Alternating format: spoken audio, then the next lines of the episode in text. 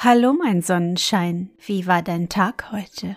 Was hast du heute Schönes erlebt? Ich melde mich heute mit einem besonderen Anliegen bei dir.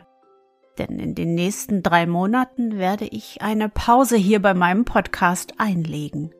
Es gibt einige persönliche Dinge, um die ich mich kümmern muss, und ich werde daher vorübergehend nicht in der Lage sein, neue Episoden zu produzieren.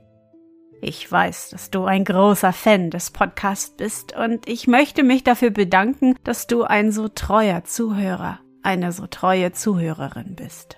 Ich verspreche dir, dass ich so schnell wie möglich zurück sein werde und dass es dann wieder viele, viele spannende Märchen und gute Nachtgeschichten geben wird, denen wir lauschen können. In der Zwischenzeit kannst du dir gerne die alten Episoden noch einmal anhören und mir Feedback geben, von welchem Märchensammler du in Zukunft mehr hören möchtest. Mache dir bis zu unserem Wiederhören im August viele, viele schöne Momente.